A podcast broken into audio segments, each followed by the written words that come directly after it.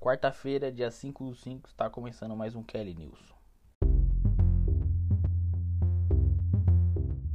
E no Kelly News de hoje nós temos atualização do caso do Polo Guerreiro, goleiro do Grêmio renovando o contrato, Fluminense viajando até a Colômbia tendo o jogo adiado, temos Grosjean na pista novamente em 2021, Fernando Diniz talvez sendo o próximo técnico do Santos e o Chelsea vencendo o Real Madrid e fazendo a final com o Manchester City da Champions League.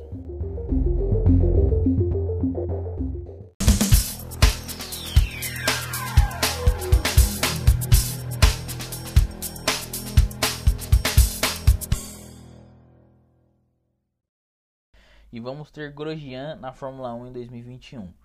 O piloto que sofreu acidente na temporada passada e acabou perdendo as últimas duas corridas, é, ele foi chamado pela Mercedes para que já, já havia prometido para ele, né, o chefe da Mercedes, o Toto Wolff, já havia prometido que se ninguém, se a Federação Internacional do, de Automobilismo, a FIA, não se opusesse, a equipe ia proporcionar a oportunidade do piloto francês correr por uma última vez, né, numa Fórmula 1, é, que ele não teve infelizmente essa experiência ele, e ele mesmo já falou que não queria é, deixar de lembrança a última vez que ele correu numa Fórmula 1 com um acidente daquele.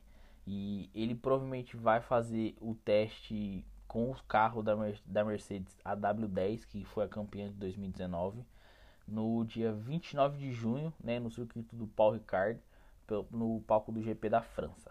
E aí a gente espera que ele consiga fazer esse teste, que saia tudo como, como planejado.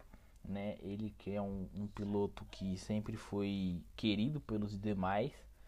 E acho que essa oportunidade, além de justa, é muito bacana da Mercedes, né? Em deixar ele fazer esse, esse teste e ter essa última experiência, ter que com certeza vai marcar ele para o restante da vida dele. Trazendo para vocês a atualização do caso do Paulo Guerreiro. É, ele teve reunião ontem, ele, empresário e diretoria do Internacional ontem à noite, para decidir como é que iria os, os, próximos passos da novela, como é que iria se dar. É, acabaram que o Guerreiro vai continuar até o fim do seu contrato no Internacional, né? Ele, o, e o empresário deles retiraram qualquer afirmação de desrespeito e falta de, de ética do clube com eles, né? ele até fez um vídeo se retratando, enfim. É, o Guerreiro vai ficar no Internacional, eu vejo como um reforço para o time, apesar de você ter o Yuri Alberto jogando muito na temporada passada, Paulo Guerreiro traz mais experiência e também sempre foi um jogador muito decisivo.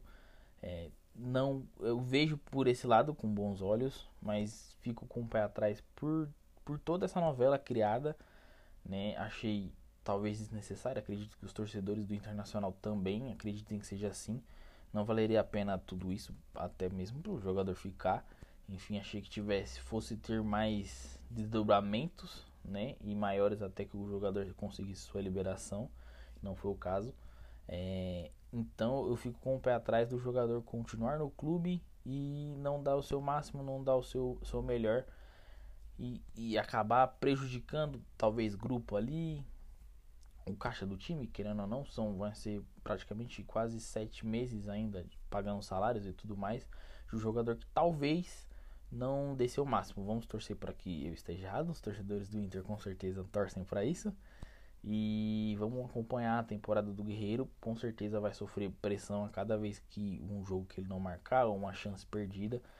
É, com certeza também vai ter gente, vai ter torcedor falando de corpo mole e tudo mais. Mas vamos ver como é que ele vai honrar aí, como é que ele vai seguir no restante da temporada.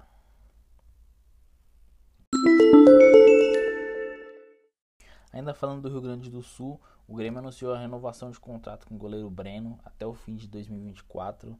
É, o, jogador falou que é um privilégio ter o contrato renovado e continuar no time gaúcho.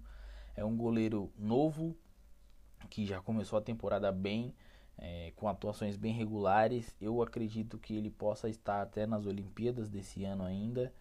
É, é, um, é um goleiro que ele tem muito potencial.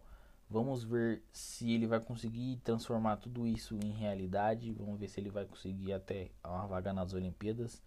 conseguindo que ele consiga ajudar o Brasil a trazer mais uma medalha pra gente, né? Mas acho que foi a melhor opção hoje pro Grêmio.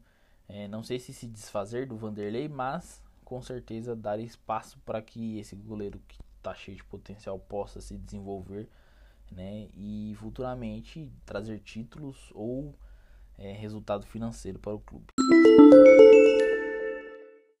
E nessa semana teríamos dois jogos é, realizados na Colômbia, um entre o Tolima e o Emelec pela, pela Sul-Americana e outro entre o, o Júniors e o Fluminense pela Libertadores. Ambos os jogos foram cancelados e vão ser remarcados para outras sedes em outras datas que ainda não tem local e data definida. Né? O Fluminense já havia viajado até lá, né? até a Colômbia para a realização do jogo e não aconteceu.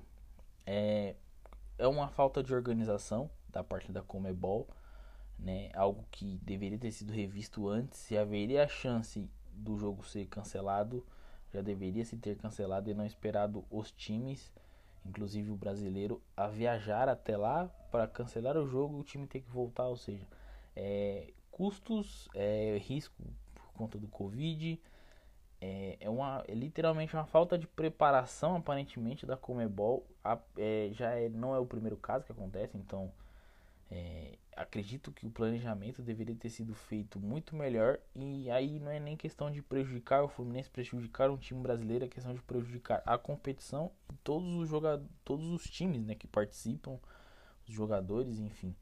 É, vamos ver qual. Vamos aguardar os próximos capítulos, torcer para que não aconteça novamente com nenhum outro time, seja ele brasileiro ou não, e que esses jogos sejam remarcados o mais breve possível e também não atrapalhe o já atrapalhado calendário do futebol brasileiro. É, meus amigos, e temos uma final inglesa na Champions League.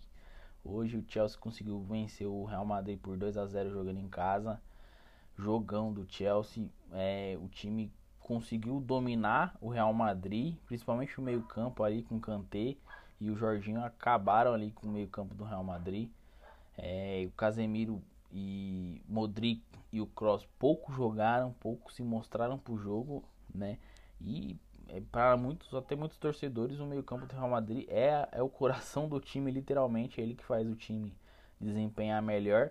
E num dia como hoje, né, onde eles foram totalmente anulados, é é até normal que, que a derrota venha, né? Pensando nesse sentido.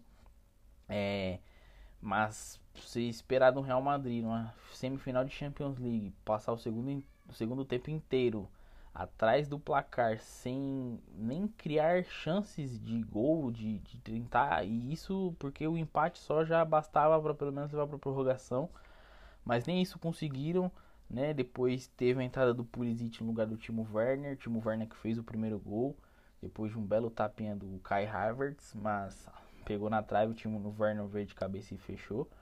E o Pulisic entrou no lugar dele, deu mais movimentação ainda, ou seja, o Real Madrid sofreu mais ainda com, com, com a velocidade do time de Londres. E, e é, eu esperava um pouco mais do Real Madrid. Se você for acompanhar a gente aí nos nossos programas, Falei nas nossas lives da semana passada, lá depois dos jogos. Falei na nossa live de ontem. E eu esperava pelo menos um Real Madrid mais eficiente ou pelo menos que fizesse alguma pressão, que fizesse alguma cócega ali no, no Chelsea, mas nem isso eles fizeram. É uma pressão muito pouca.